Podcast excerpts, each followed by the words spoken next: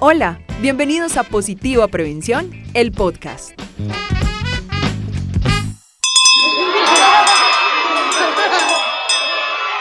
Hola a todos, me da mucha alegría que me acompañen el día de hoy, pero les pido que me esperen un momento porfa porque ya es hora de entrar a clase. A ver, por acá tengo los cuadernos, lapiceros. Ay, que no se me vaya a quedar este libro. Listo, segunda campana. Es que estamos de vuelta en Positiva Prevención, el podcast, para hablar precisamente del regreso a clases.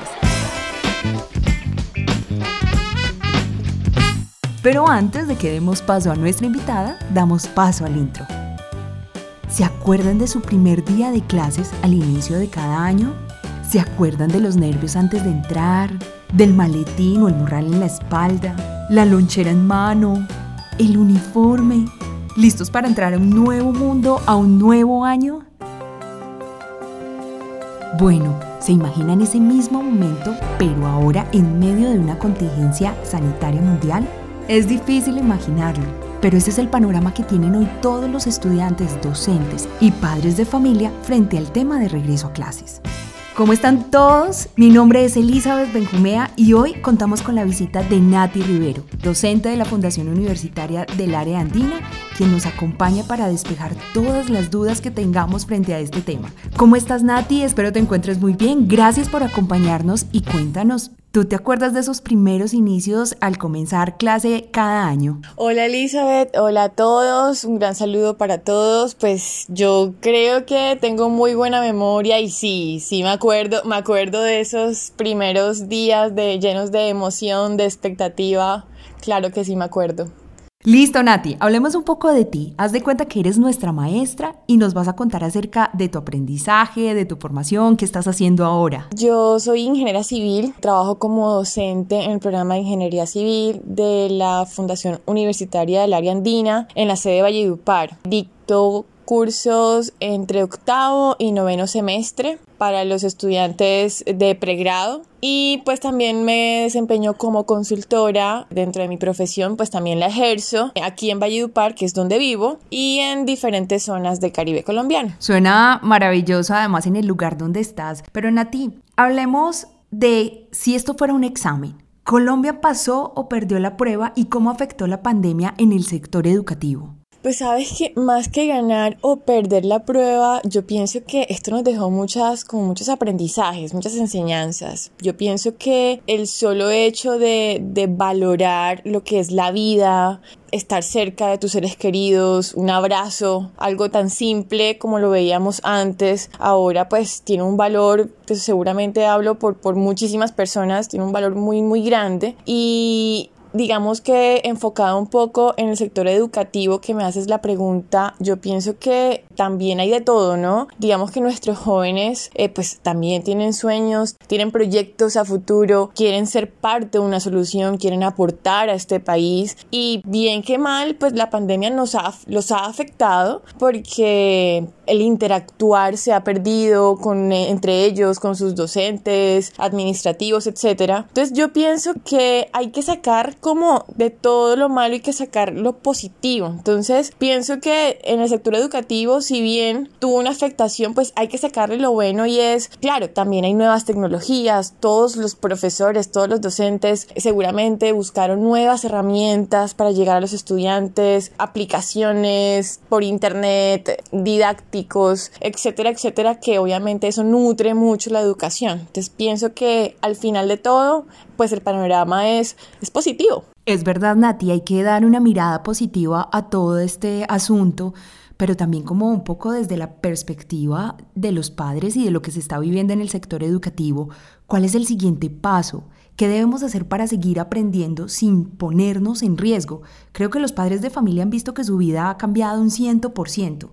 ¿Cómo pueden ellos afrontar esto? Claro, no, yo creo que el siguiente paso y todos los pasos que siguen es el autocuidado, es decir, ya esto es una nueva realidad, ya hay que afrontarlo y hay que aceptarlo y decir, listo, tengo que salir adelante con el autocuidado, no solamente por mí, sino por todas las personas que viven conmigo y con las cuales interactúo. Entonces yo pienso que algo súper importante y el paso que todas las personas debemos dar es concientizarnos que tenemos que cuidarnos nosotros, ya con el tema de la vacuna, con el tema de los refuerzos, ser muy responsables con eso. Y yo pienso que eh, si todos nos cuidamos, podremos como afrontar esta nueva realidad y salir adelante para el bien de, de, todos los involucrados. Definitivamente la clave es el autocuidado, es verdad. Eso desde la perspectiva de los padres y lo que pueden enseñar desde el hogar, ¿cierto? Ahora pongámonos en los zapatos de los estudiantes.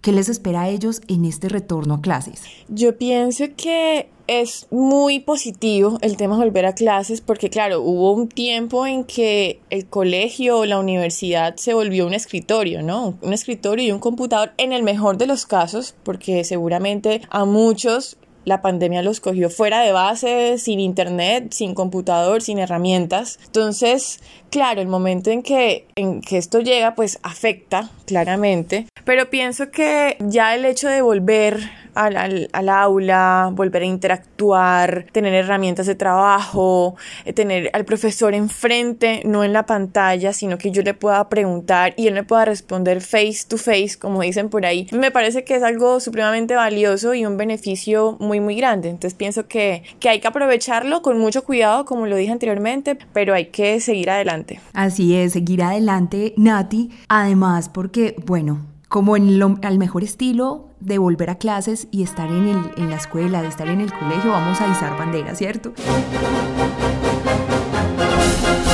Y ahora vamos a mirar hacia Colombia. ¿Qué hace Colombia en materia de innovación para garantizar el regreso a clases? Yo pienso que Colombia, dentro de las tecnologías, por ejemplo, las plataformas que las universidades están obteniendo, me parece que son plataformas muy interesantes donde ya todo es más inteligente. Y bueno hablo de sector educación y también de pronto para cualquier campo. Y es que ya estas nuevas tecnologías me parece que nos están nos están enseñando muchas cosas que antes pensábamos que no se podía hacer ahora la vemos mucho más mucho más fácil. Entonces me parece que estas plataformas ayudan a que ese regreso a clase sea como más amigable sea menos traumático. Y obviamente también, como lo dije anteriormente, el tema de la, de la vacunación, la vacunación, esa inversión que hace el país en temas de vacunas, también me parece que es una herramienta necesaria para que todos los niños, niñas y jóvenes de nuestro país puedan volver a una aula de clases. Están escuchando Positivo Prevención, el podcast. Continuamos con el tema de hoy. No se vayan. Definitivamente la vacuna es algo que nos da tranquilidad para este regreso a clases y este año que es evidentemente diferente a lo que hemos vivido cuando era antes de que llegara la pandemia. ¿Tú consideras que cuál es la diferencia del panorama con respecto a los niños de secundaria a los jóvenes y adultos que ya están en la universidad y en las instituciones de educación superior? ¿Cuál puede ser esa diferencia? Yo pienso que entre tantas diferencias, la más contundente es el tema del cuidado, porque los niños de pronto del colegio no son tan conscientes, de pronto es mucho más susceptible, mucho más vulnerable que, no sé, se quiten el tapabocas, no hagan un correcto lavado de manos, haya más interacción y ese tipo de cosas que de pronto adultos o jóvenes de universidades sí manejan con mucho más control y mucho más cuidado. Entonces yo pienso que en cuanto al diario vivir, eso es una, una situación eh, que es bastante distinta entre el colegio y la universidad, pensaría yo. Definitivamente, y es ser conscientes de todo ese cuidado que debemos tener desde casa, en los lugares en los que estamos y hoy en día, sobre todo, en las instituciones de educación en los que ya regresaron nuestros chicos. Síguenos en nuestras redes sociales, Instagram, arroba positivo.prevención, en Facebook, arroba positivo.prevención y en LinkedIn, arroba positivo prevención y mantente informado. Bueno, Nati, nos está sonando la campana que nos avisa que ya es hora de nuestro descanso, pero nos queda una tarea a todos para la próxima jornada, y es seguir cuidándonos y cuidar a todas las personas que nos rodean.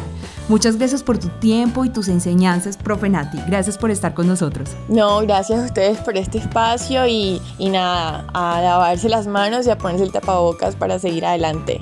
Un abrazo para todos. Gracias, profe. Esa es la tarea. Y bueno, Así concluye este episodio de Positiva Prevención, el podcast. No olvides seguirnos en redes sociales. Este fue otro episodio de Positiva Prevención, el podcast. Nos vemos pronto.